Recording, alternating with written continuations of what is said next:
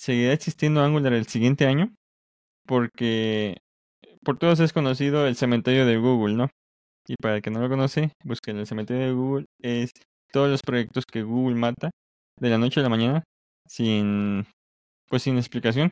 Hay muchos proyectos muy interesantes ahí que pues no es por no haber alcanzado cierto cierto ciertos achievements, ciertos logros, pues los matan.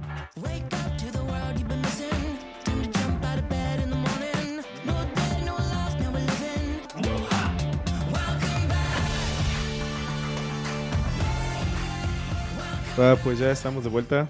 Un episodio más de Frontenderos. ¿Cómo estamos todos hoy? Excelente. Yo estoy en modo festivo. Ya, ahí traes su gorrito. Como Walmart. Ah, Walmart. A esto se le conoce modo Walmart. Porque en Walmart ya está todo. Ya, ya encendieron el pino, ya, ya están vendiendo. ¿Ya pusiste tus canciones de fondo de Luis Miguel? Ya, ya. Luis Miguel, eh, Cri Cri, no sé quién más, pero sí, ya. ya estoy en modo ¿Cuál es navideño. la otra persona? ¿La Mariah? Mariah Carey. Mariah. Mm. Sí, sí, sí. Ah, vale. Perfecto. Esto no es por si no grabamos de aquí hasta 2024. Sí, vamos a seguir grabando. Este episodio no va a salir en diciembre.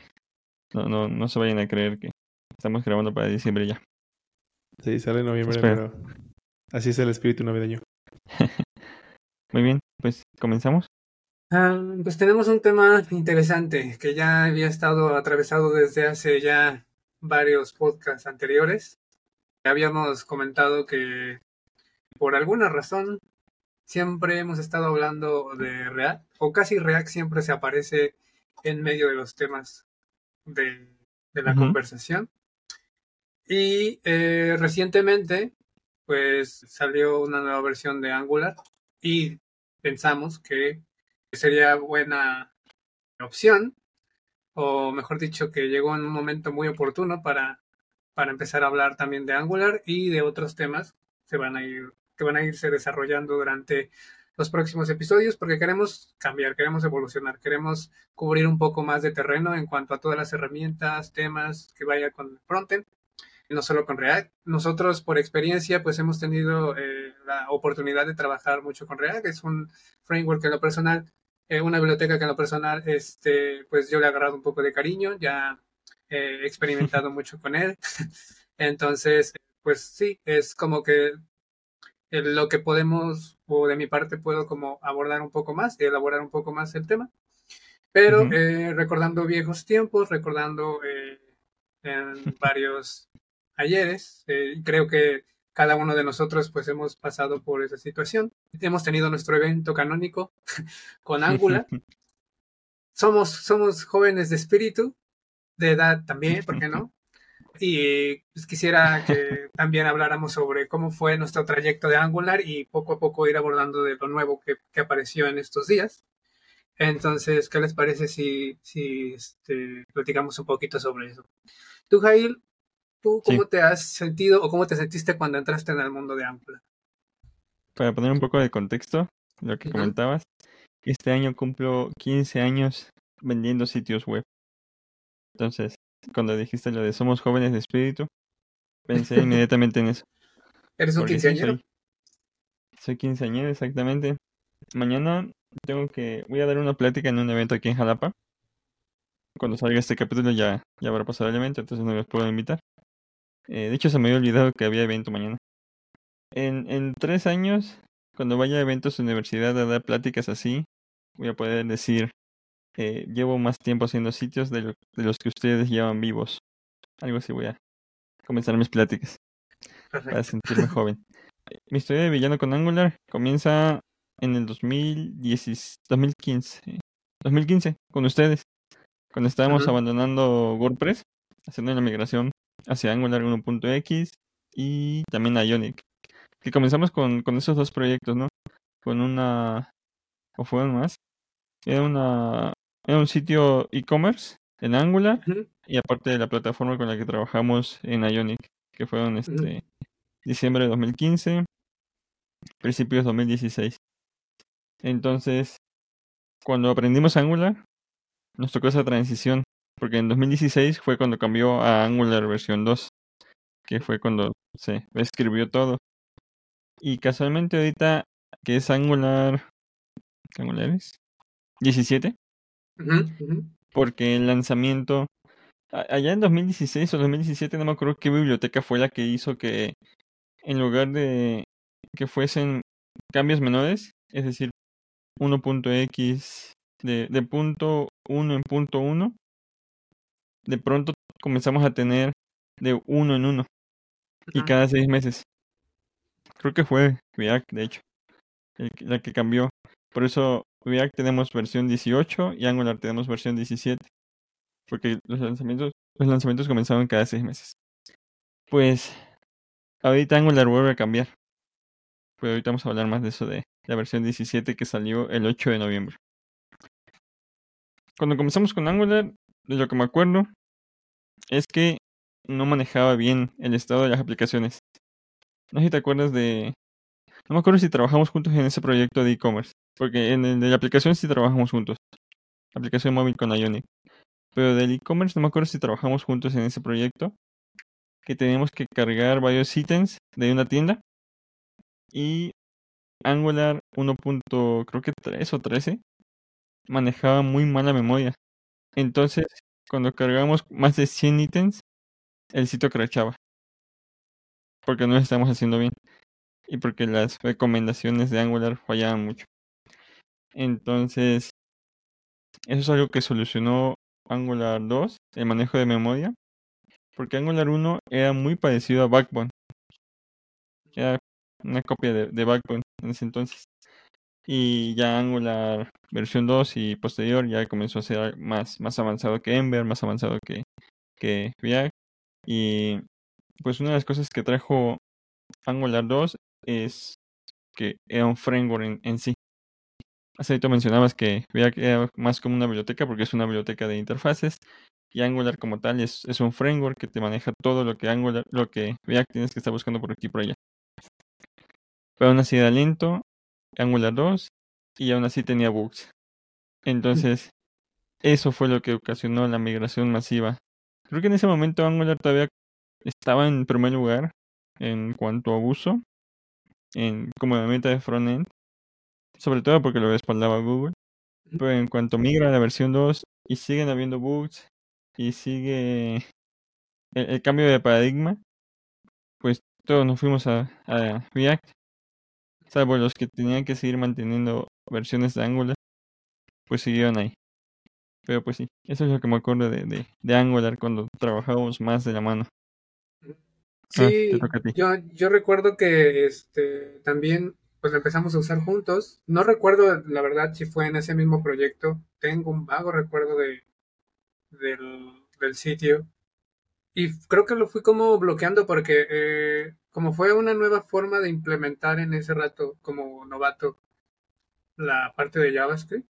Porque bien dices, o sea, había ya bibliotecas que te ayudaban un poco para hacer lo- los renders o cómo iban a mostrar los datos y eso, pero no eran como una, una, una herramienta completa, no era una cosa que tú tenías que ir integrando eh, en el sitio, porque en ese rato todavía no había como estas eh, formas en las que te crean una estructura de proyecto y demás. O sea, apenas estaban como saliendo.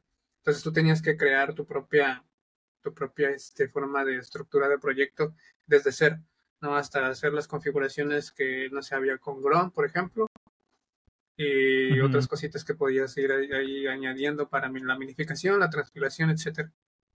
Entonces, pues ya ves cuando estaba lo de CoffeeScript, ¿no? la forma esta de- diferente de cómo trabajar con JavaScript. Yo más o menos me estaba metiendo en esa, en esa herramienta, pero la verdad sí me, me estaba haciendo como un huevo frito en mi cabeza porque se me complicó mucho eh, la forma en la que se trabajaba. Sentía hasta que estaba trabajando con una sintaxis completamente diferente.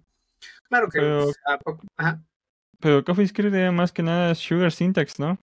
Era, era quitarle los puntos y comas, quitarle las llaves, quitar ciertas paréntesis incluso. Era quitarle todo eso. Era como, por ejemplo, eh, ¿te acuerdas de Jade?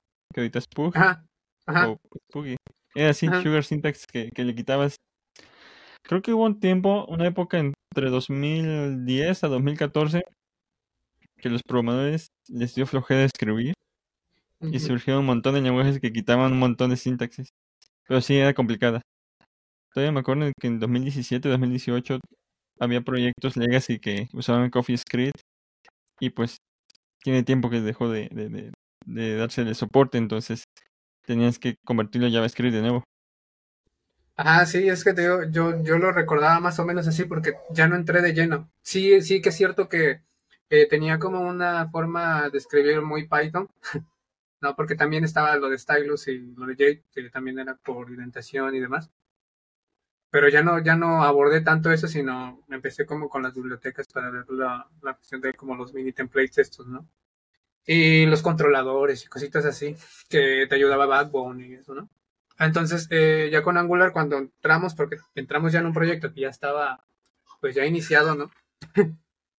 pues ingresar o empezar a entender el código, cómo estaba escrito, sin tener como esta mm, forma de la, de, al menos conceptual, de qué era cada cosa, tanto en las cuestiones de los, no sé, del, de los estilos, en donde estaban ubicados y todo, porque eh, pues casi en ese rato creo que te, concentra, te concentrabas más en, en, donde estaba el archivo de, por ejemplo, donde trabajabas todo el CSS, ya nada más eh, lo distribuías o, o, lo ubicabas por las clases, ¿no? O sea, pero no había como tal una estructura de componentes, o bueno, más de componentes en ese rato, de templates, ¿no? Entonces, este, eh, eso fue como que la, la cosa que empezó como ahí a pedalearle cuesta arriba, para entender primeramente cómo funcionaba la estructura de Angular y cómo este, funcionaba también la, la parte de hacer los, de pasar los datos, eh, de darle estilos a los, a los templates o a, a las eh, partes en las que estaba estructurada la aplicación. Sí que, sí que me, lo que me fue como quitando el miedo fue que al principio cuando empezaba a, mostrar los datos, que era como lo más sencillo, entre comillas, de Angular, o sea, que tú hicieras el render nada más, pues te ibas familiarizando un poco de cómo, de cómo estaba trabajando eh, un poquito de fondo. Pero ya poco a poco, cuando empezabas como a crear los módulos o querías como crear un poco más de cositas por ahí, pues era complicado porque ahorita, por ejemplo, con React, pues no, la, la complicación la minifica en el sentido de que tú puedes importar ciertas cosas y dependiendo cómo, cómo esté establecido el proyecto, pues tú puedas como ir in, inyectando, eh, digamos que ciertas dependencias, módulos, etcétera. ¿no? no hay tanta complicación. Pero con Angular en ese rato, siempre sí o sí tenías que respetar la forma en la que estaba estructurado para hacer la importación, la creación de módulos eh, y cómo los ibas a, implementar. Entonces, por ejemplo, si tú creabas un, módulo nuevo, no solamente era como quizá manualmente creabas la carpeta, el archivo, lo nombrabas como index o lo podías nombrar como cualquier otra cosa, dependiendo como, como tú quisieras. Y ya eh, corrías el proyecto y ya te aparecía, ¿no? No, a veces te mandaba errores. Te decía, no, es que no se encuentra tal módulo. Entonces tenías que ver en dónde se estaba importando. Tenías que es, revisar en dónde, eh, aparte de, de, importarlo ahí, en dónde más tenías que man, eh, setearlo, ¿no? Y así. Entonces uh -huh. eran las cosas que a veces eran como más tardadas porque los errores eran muy, muy generales, uh -huh. pero, pero una vez que te ibas familiarizando, pues más o menos ubicabas qué es lo que estaba pasando. Entonces, eso fue lo que al principio sí, sí, este, sí te molestaba un poco, pero yo le fui como que agarrando ese cariño, ese gusto, porque me, me, obligaba, o sea, lo que me gustaba es como me forzaba o me obligaba a respetar la estructura, porque estamos hablando de que es un framework de, demasiado o muy completo, vamos a decirlo así. Uh -huh. está, está, muy completo, que esa es otra cosa que también está como de, como de palomita, porque cuando tú te metes en la documentación y empiezas como en, a estudiarlo un poquito, te das uh -huh. cuenta que tiene como esas, esas herramientas que luego en, en otras bibliotecas o en otros frameworks pues tú las tienes que ir buscando, ya sea eh, aparte o algunas que te vayan recomendando, ¿no? Hay unas, por ejemplo, que son como estándar dentro de React, que son para hacer, no sé, digamos, render de, de las cantidades, ¿no? De las monedas o de las fechas, cosas así.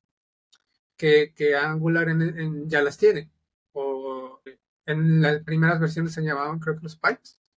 Tú, por ejemplo, ponías un pipe y, Mm, y le decías que era formato currency, por ejemplo, y ya. O sea, no creabas ningún método, simplemente ya lo tenía integrado y decías, ah, mira, esto quiero que lo pongas de manera moneda, ¿no? Y sí, o sea, eso era lo, lo, lo que ya tenía como que integrado, cosa que luego cuando no sabías, pues luego buscabas eh, eh, ahí en Google y decías, a ver, es que quiero hacer tal cosa. Y como no sabías que ya lo tenía integrado Angular, lo instalabas y empezaba a ir eh, con inconsistencias o crasheaba la aplicación o ya no te resultaba. Porque pues eran cositas que ya las tenía, pero uno no sabía y ahora con, con esa instalación pues crea ese choque, ¿no? Entonces, este, pues ya... ¿Eso te pasaba? con- Eso nunca me Sí, pasó. a mí me pasaba. A mí me pasaba, porque es que yo empezaba a Oh. instalar. como, como luego necesitaba, no sé, ciertas cosas. Como esto que te decía, ¿no? Por ejemplo, lo del calendario. Un componente o Ujú. elemento de algún calendario. Entonces buscaba la, la biblioteca. Veía que más o menos estaba actualizada, la instalaba. Y el problema no era tanto eso, sino que las cositas que tenía por dentro el calendario para hacer los renders de las fechas y eso, pues no, no era como compatible con lo que Angular tenía. O sea, no se comprendía ahí, ¿no? Entonces empezaba como ahí a fallar. a fallar. Tenía que desinstalarlo o de plano modificarle un montón de cosas. Entonces lo que en algún momento se tendría que haber convertido en algo fácil, pues se convirtió en más tiempo y compresión, ¿no? Sí, eso que mencionas, para los que nos escuchan en tiempos modernos, quizás no se les haga un poco extraño, pero cuando nosotros comenzamos con Angular, las herramientas de, entorno de Angular, pues no existían porque no existían herramientas. En ese entonces, aunque Node.js ya llevaba cuántos, 3, 4 años, no existía un ecosistema eh, bien conectado. En esos años de Angular que nosotros estamos hablando, había herramientas externas a la biblioteca framework. Estoy hablando de Grunt, de Gulp y no me acuerdo de qué otras herramientas. Y de hecho Node.js apenas se estaba ocupando para poder ejecutar scripts de compilación, de linting, de, de, de- eh, formateado y un montón de otras cosas. Apenas se estaban creando y configurando para poder interactuar con estas herramientas. Y esto es porque veníamos de jQuery. jQuery no necesitabas todo este tipo de herramientas para poder transpilar de un código a otro. Por ejemplo, CoffeeScript. CoffeeScript introdujo la necesidad de poder tener código JavaScript, eh, pues Sugar Syntax, y por eso necesitamos estas herramientas. Y pues sí, e- e- e- era un ecosistema hace 7, 8 años demasiado en pañales. Y actualmente ya, ya este, existen herramientas, sobre todo basadas en Node y en NPM, o por ejemplo Dino, o por ejemplo Boom, que aún no lo hemos probado. Espero que después lo podamos probar y hablar de ello. Que ya se toma en, con- en consideración trabajar todo como uno solo, ¿no? Pero en ese entonces, hace 8 años, 7, 8 años o más, pues no existía esa necesidad y por eso el ecosistema no funcionaba.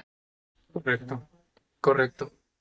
Entonces, ah, ahorita con toda la evolución desde la versión 2 y todo lo que ha pasado, que también lo notamos la otra vez, cuando estábamos viendo lo del tema, que al menos vimos que estábamos como un poco desactualizados de lo que era Angular. Yo no sabía que ya estaba hasta la versión 17 apenas, hasta que nos avisaste. Yo la dejé por la versión 5, y ahí ya todavía estaba poderoso. También abordé el, el, la versión 5 también de golpe, de necesidad, volver a deconstruir lo que teníamos aprendido de Angular para, para volver a meter lo nuevo. No me costó tanto porque ya, ya tenía como los conceptos estos de los componentes y cómo funcionaba. Pero sí, sí lo de la parte de los eh, de que ya no trabaja como contemplate, sino como componentes y con las los decoradores y como que cambió o demasiado, no solamente en la, en la estructura ni, ni eso, sino en, en la parte de, de la creación del mismo, de la misma, ¿cómo decirlo?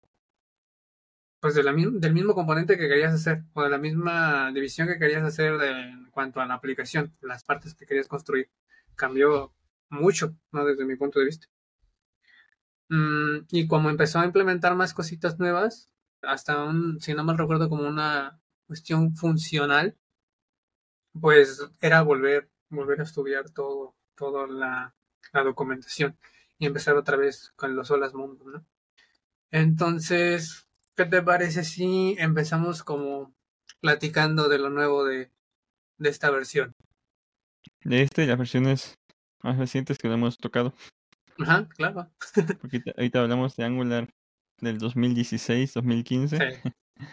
De esta versión, ahorita solo hemos trabajado demos, hemos visto demos y pues esperamos que a ver si podemos trabajar algún proyecto, porque eso es lo que te hace aprender, de verdad.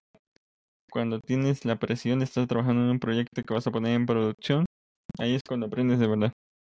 Un tema que tenemos pendiente, que me imagino que va a ser en el siguiente podcast, es sobre por qué utilizar Next.js y por qué no utilizar Next.js, que es uno que quería hablar Héctor, que me imagino que vamos a grabar eh, días en, los siguientes días.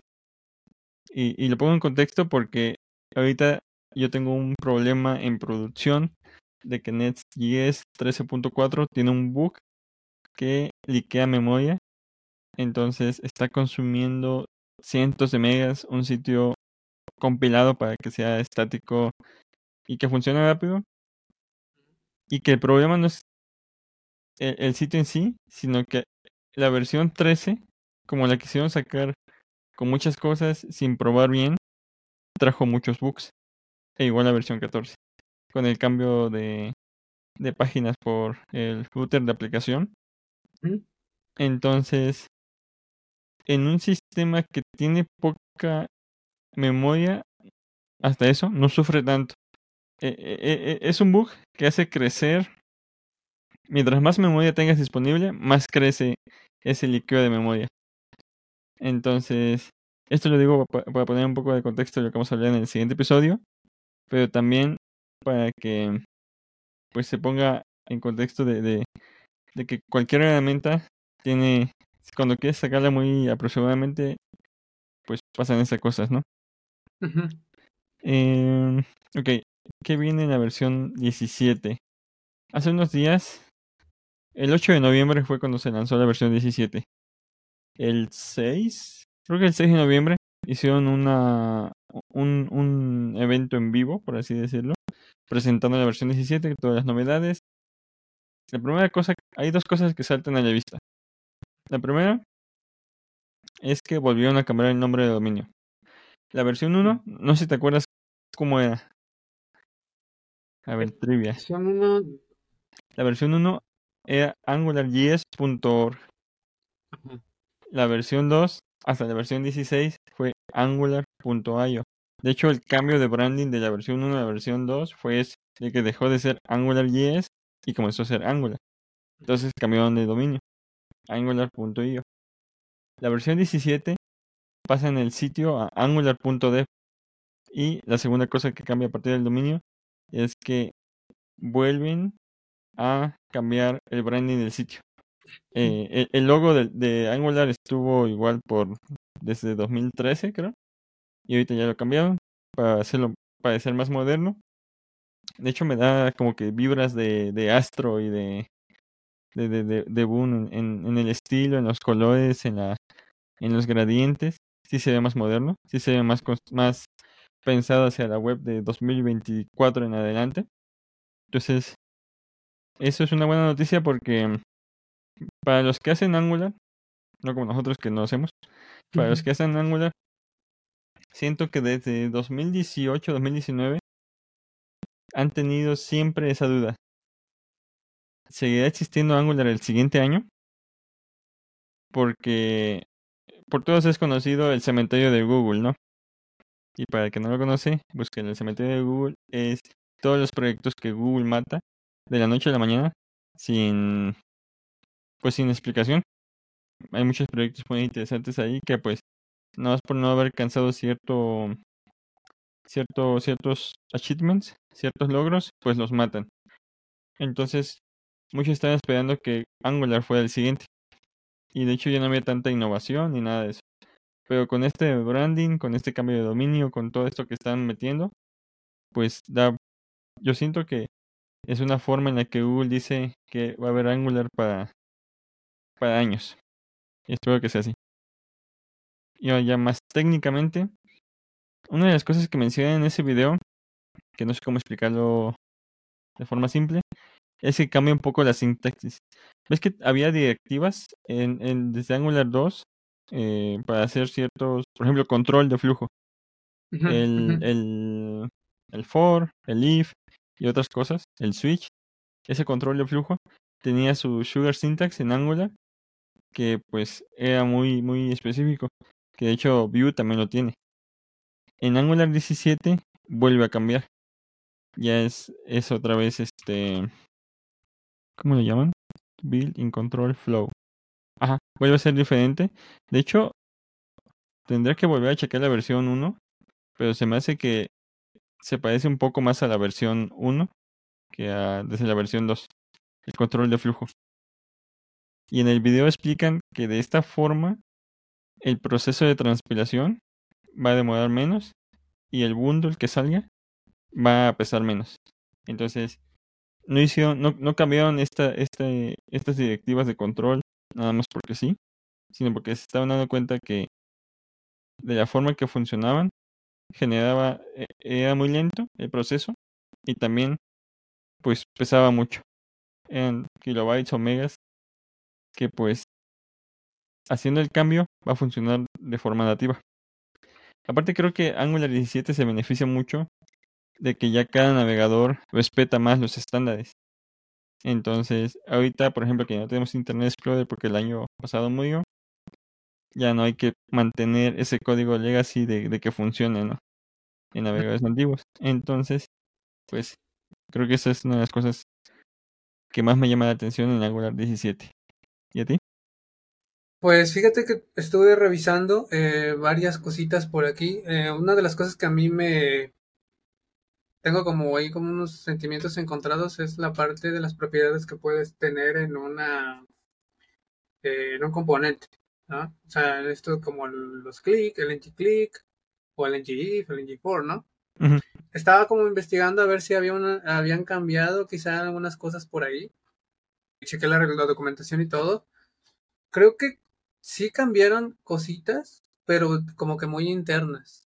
Porque de ahí en fuera toda la parte de, de cómo se implementa, pues lo siguen manteniendo, cosa que la verdad pues yo sí agradezco. o sea, que no hayan como, digamos que, eh, modificado esa parte.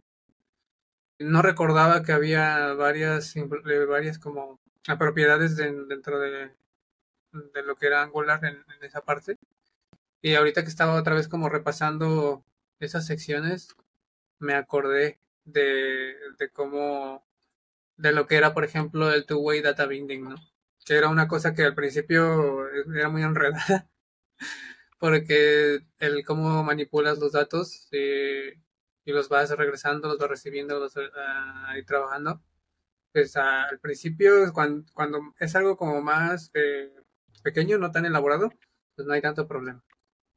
Pero cuando empiezas ya a tener como una dependencia de, de como digamos que de capas, ¿no? En donde el dato que termina en la hoja, por decirlo de alguna manera, la hoja del, del árbol, ¿cómo lo regresas al tronco, no? Y lo tienes que ir mandando componente por componente en la mala práctica, claro. Y era, y ahí es donde se empezaba a complicar. de ahí eh, estaba también revisando la parte de la anatomía de los componentes. Eh, Veo que ahí también, pues no, no han como modificado hay mucho, sino es que también tengo que desempolvar como, como estaba. Pero en lo que es como, por ejemplo, el decorador del componente y las propiedades que tiene para hacer el, como las, el render y el template y todo, pues es como, es de la misma manera. a esa es una de las cosas que también estaba, estaba recordando que dentro de los ejemplos que te mencionan en la, en la, en la documentación, pues te lo hacen de una forma sencilla, pero cuando empiezas a tener la, el componente un poco más extenso, ya separar el código de HTML directamente, eh, las propiedades que tiene cada etiqueta, si no lo, lo mantenías o lo tenías como bien definido, la etiqueta quedaba muy sucia. Bueno, no sé si a ti te pasó. Ajá, sí, sí, sí. No sé si te pasó que, eh, no sé, a veces eh, las propiedades que empezabas a meter eh, dentro del, del, componente, si eran, un, eran dos o tres y como que las separabas por líneas, se entendía. Pero ya cuando, cuando empezabas como a meter mucho, que es una de las cositas como, eh, como que de desventaja, podría decir, es que a veces meter muchos atributos dentro de una etiqueta se puede hacer confuso y poco mantenible, ¿no? Y ensucia mucho el código. A pesar de que lo tengas como separado, el, el, código del template o del componente queda, queda ahí como, como muy sucio. Te digo, ya depende también de las prácticas de cada uno, ¿no? Pero sí, tenerlo, tenerlo, tenerlo en cuenta que, que siempre ten, bueno, a mí lo que me ha funcionado mucho es como tener los componentes en pequeño. ¿No? También, obvio, tienes que estudias cómo va a funcionar cada cosa para no atomizar lo demás. Pero para mantener el flujo y controlarlo mejor, si, si se puede como dividir un poco más, pues eso, eso es importante. Sí, eso que mencionas. Ah, perdón, ¿vas a seguir? No, no, sí, continúa, continúa. No, sí, sí. Ajá, es que eso que mencionas, creo que pasa en cualquier framework. Y por ejemplo es el debate de, de mucha gente contra React.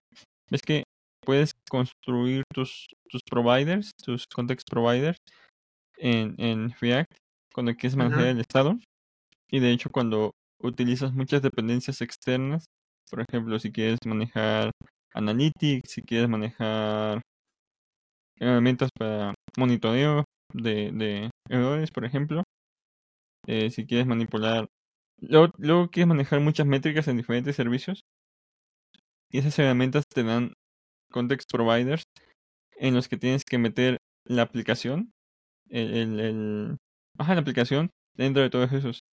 Entonces terminas haciendo algo que muchos dicen que se ve muy, ¿cómo se puede decir en español? Que es, es una cosa que se parece mucho a XML, en el que anidas un montón de, de, de, de, componentes. Es algo parecido a lo que tú mencionas. Pero pues todo se basa al final en cómo es la arquitectura de la aplicación. Porque sí, coincido contigo en que muchas veces es porque el componente o quiere hacer muchas cosas que se supone que por buena práctica y, arquitectura un componente tiene que ser una sola cosa y entonces no tendrás que estarle pasando muchos atributos. Pero también una cosa que, que ocasiona que se le metan muchos atributos es el manejo del estado de la aplicación. Que por ejemplo en React, cuando utilizas Redux, eso se soluciona fácilmente porque no tienes que estar pasando el estado desde la capa más externa a la más interna. Lo puedes hacer de forma local con las propias herramientas, pero también tienes que pensar cómo vas a manejar el estado de la aplicación. Y creo que ese es un problema, de cómo manejas el estado de la aplicación y que eso puede afectar cualquier biblioteca o framework JavaScript. Y las personas que tengan menos experiencia o las personas que tengan más prisa van a terminar haciendo una sintaxis que es poco elegante, pero sobre todo poco sustentable a futuro. Porque muchas veces cuando manejas esos conceptos o manejas ese, ese estado de aplicación así, es más difícil optimizar a futuro y sobre todo quitar cosas. Entonces, creo que eso se soluciona tanto para Angular como para React, como para cualquier biblioteca JavaScript, aprendiendo bien cómo manejar el estado de aplicación, que creo que también podría ser un buen tema para un podcast futuro. Ahorita estaba buscando qué cosas están en, la documentación de Angular de lo que mencionamos. Y por ejemplo, siguen habiendo pipas. sí. Sigue estando el date pipe, el uppercase pipe, el decimal pipe y el currency, el que mencionabas tú. Está JSON. Ajá. Y puedes crear tus propios. El manejo de formularios sigue siendo muy parecido.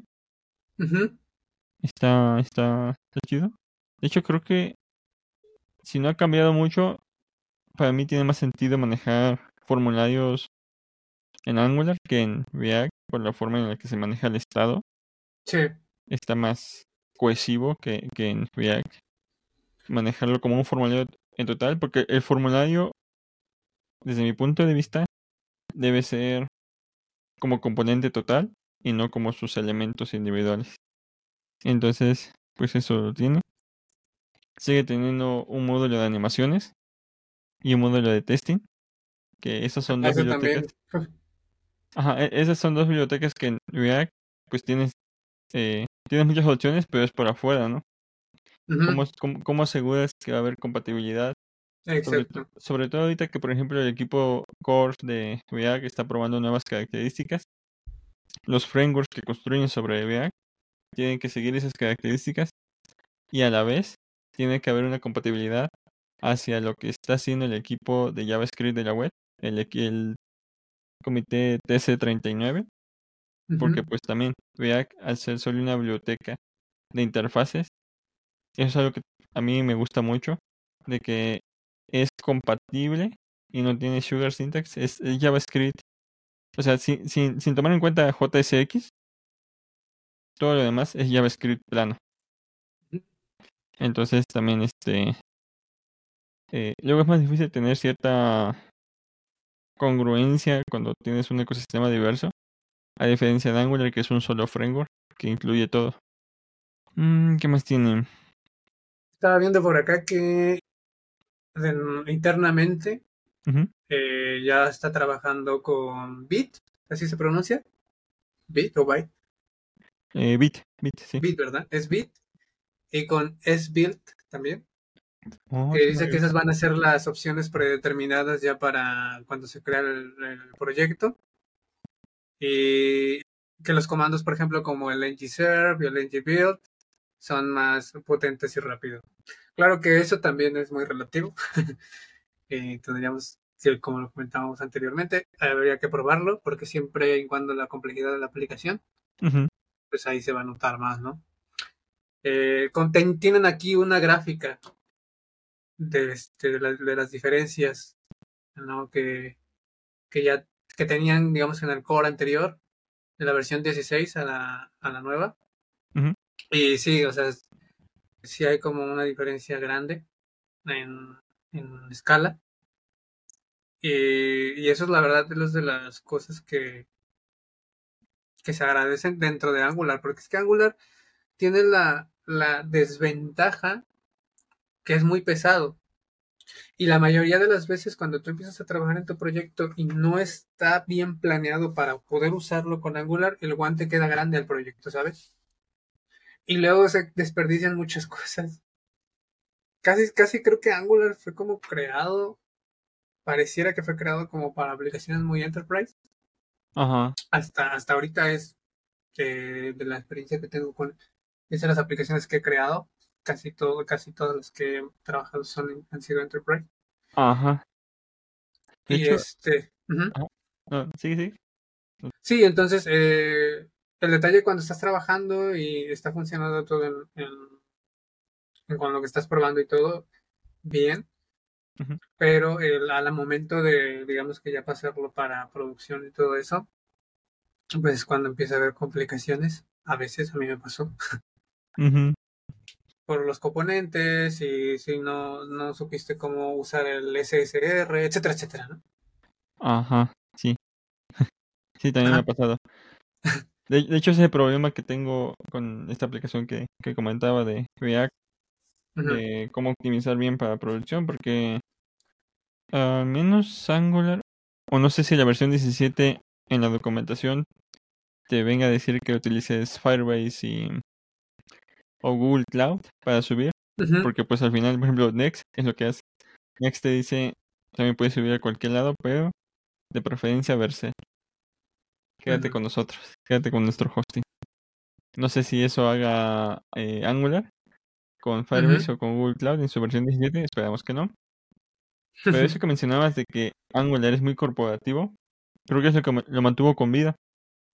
En esos años, en el desierto, vamos a llamarle, en entre 2017 y 2023, que Angular perdió el trono, no solo con React, sino también con Vue, e incluso casi con Svelte, Angular se mantuvo porque Angular está siendo muy utilizado, o nunca dejó de ser utilizado, por empresas grandes.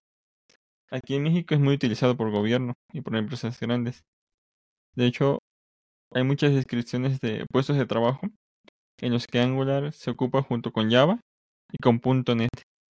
Entonces, pues ahí está una, una razón de peso de por qué, a pesar de todo, Angular no dejó de existir. También porque usan Angular junto con Angular Dart para herramientas internas. Creo que mencionaban un caso de uso en este video que, que, que hablo del 6 de noviembre. Lo pueden buscar en, en YouTube, Angular versión 17 de Announcement. De que para sus herramientas internas, no me acuerdo exactamente cuál, pero ocupan Angular. Entonces, por eso también Google apuesta. Igual también Facebook, Facebook ocupa React para construir sus herramientas internas. Entonces también es, es una apuesta a largo plazo. Eso que mencionabas también de, de, de construir hacia, de, de cómo optimizar, creo que es algo que muchas veces no se toma en cuenta hasta que se lanza. Y, y es, es un pecado que todo frontendero alguna vez o muchas veces comete. Y creo que nosotros ya hemos aprendido la lección y a futuro vamos a, a, tomar en cuenta eso, ¿no? De siempre estar listo y construyendo para producción, aunque no lances a producción, para que sepas qué bugs pueden pasar. Porque si te esperas con un sitio web, con una aplicación web, con una aplicación móvil, a que lances a producción, habiendo desarrollado, no sé, tres meses, seis meses, un año, un proyecto, cuando estés a punto de lanzar a producción, vas a ver que no es lo mismo el ambiente de testing o de development, porque te da un montón de, de cosas. Y aparte, el intérprete o el compilador te va, aunque tengas sintaxis equivocada, aunque tengas problemas, va a intentar estar levantando la aplicación. Pero no es lo mismo eso a un bundle que ya no tienes la ayuda del- del- de las herramientas de programador para poner en producción. Entonces, como consejos de frontenderos, desde el día 1 compilen para producción y pongan en un server. Y es que que ahorita que recuerdo, fíjate que de hecho, esa es otra de las cosas que a veces le faltaba mucho al respeto yo en Angular. Es que ya ves que desde que empezó con la versión 2 ya metió TypeScript sí o sí. O sea, tenías que usar TypeScript sí o sí, ya no era opcional. Entonces TypeScript tiene este plus que te ayuda a, a como tener eh, bien la estructura de todo el código, el proyecto, que todo esté bien declarado, que todo esté bien definido, etcétera. Pero a veces, por las prisas, que voy a hablar nada más de mí, ¿verdad? Igual de todo lo que nos escuchan, eh, no les ha pasado, ¿verdad? Y qué bueno, eh, quisiera ser ustedes. Pero yo a veces por las prisas, lo que hacía era que eh, me brincaba algunas reglas de Angular. De Angular, perdón, no de Angular, sino de TypeScript. Mm, Porque dentro de la lógica JavaScript de mi mente, yo dije, pues si está funcionando, esto va a funcionar. O sea, simplemente estoy creando una función que recibe tal cosa, eh, parsea o transforma en otra cosa y ya. Pero eh, TypeScript se quejaba, decía, es que mira, esto no está bien definido, mira, es que esto no existe, o no sé, cosas así, ¿no? Ajá. Y yo digo, bueno, como que no está definido. Si buscaba ahí entre todos, si estaba bien eh, seteado, si estaba bien, ¿no? Pero te lo sé, o sea, tú lo probabas y sí funcionaba. Pero tu mismo eh, editor se decía, mira, es más, ni siquiera te lo ponían naranja, te lo ponían rojo, ¿no? Que había ahí un problema. Y dices, no, pues está funcionando, eh, lo voy a checar después, porque al final, pues mientras lo vea ahorita el cliente, que sí se está avanzando, ya lo dejo en mi lista de to-do y lo reviso, ¿no? Y como, pues dices, pues está funcionando, nada más te manda ahí que que va a haber problemas.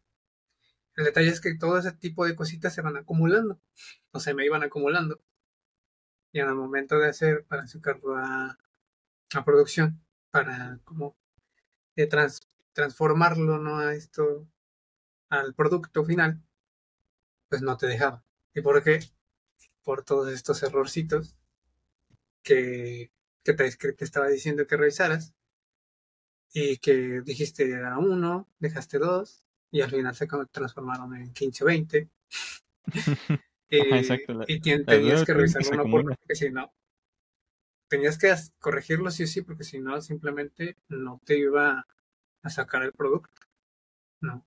Entonces, si tiene uno que eh, tener en cuenta eso, porque, porque te digo, es como algo bonito y algo feo, ya de la perspectiva de cada quien. Lo bonito es que te ayuda, o sea, a que respetes esa estructura que quizás hasta tú mismo ya definiste, ¿no? en cuanto al tipado, en cuanto a cómo está este, definida la función, etcétera, etcétera. Entonces, para que el producto salga bien, para que el producto funcione, que tenga los, el mínimo de errores posible. Y todas esas herramientas te las pone ahí este Angular, te las pone precisamente para que las uses y tu producto salga lo, lo mejor posible. Y todas estas que estábamos mencionando, pues te ayudan en eso, ¿no? Sí. Aquí otra vez me acuerdo. Bueno, este es otro proyecto, de hecho. TypeScript ayuda. Sí, los tipos, el tipado te ayuda bastante. Y no, no deberías ponerle any a cualquier elemento. si tienes un tipo de dato con any, ya fallaste. Vuelve a comenzar. Y puedo dar un ejemplo perfecto. Ahorita con un proyecto que damos, nosotros, nosotros no probamos con any. Un campo, no, un campo, un tipo de dato de, de cantidad de dinero, un currency. Lo dejaron abierto. Entonces, lo que uno esperaría en ese campo, lo que el cliente estaba esperando en ese campo de su agencia anterior, de su, de su programador anterior, es que metiese solamente números para que al momento de generar reportes o consultas, si tú quieres consultar eh, este, este, este tipo de dato, o mejor dicho, este, este, este dinero es mayor a tal o menor a tal, me sirve, ¿no? Pero como lo dejaban abierto como string, esa columna de, de, datos numéricos tiene tanto números como tal, o sea, número entero, pero también tiene strings como por ejemplo, vamos a decir un caso, un millón, un billón. Y como está en español y en inglés, para, porque es mercado internacional, tiene tanto un millón como un billón, que, que no existe en... Bueno, sí existe, pero sería un billón, ¿sí? Y al mismo tiempo también tiene letras, tiene palabras como no aplica o ninguno. Entonces, ahí ya no se pueden hacer consultas. Ahí ya no se puede hacer nada. Entonces los tipos los tipos funcionan, los tipos son necesarios. TypeScript te, te, te evita ese problema. O sea, e, está sé que es difícil lograr cierta consistencia y uno quiere sacar las cosas rápido, uno quiere trabajar de forma rápida, pero pues a la larga te vas a estar peleando con los tipos de datos. Porque no olvidemos que la programación al final del día es datos que entran, datos que se procesan, datos que salen, los muestras. Es nada más complicado que eso. Pero sin embargo, en esos datos que entran, si no hay consistencia, y es algo que vemos todos los días en los diferentes proyectos que luego trabajamos, pues no se pueden procesar. Y si no se pueden procesar, ¿cómo vamos a mostrarlos? ¿Cómo vamos a mostrarlos ya sea en pantalla, ya sea generando reportes, ya sea, no sé, en, en X formas?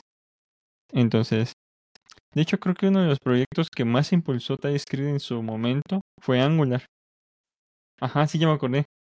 El hecho de que TypeScript se volviera mainstream y de hecho TypeScript ya es el primero o segundo lenguaje más utilizado del mundo.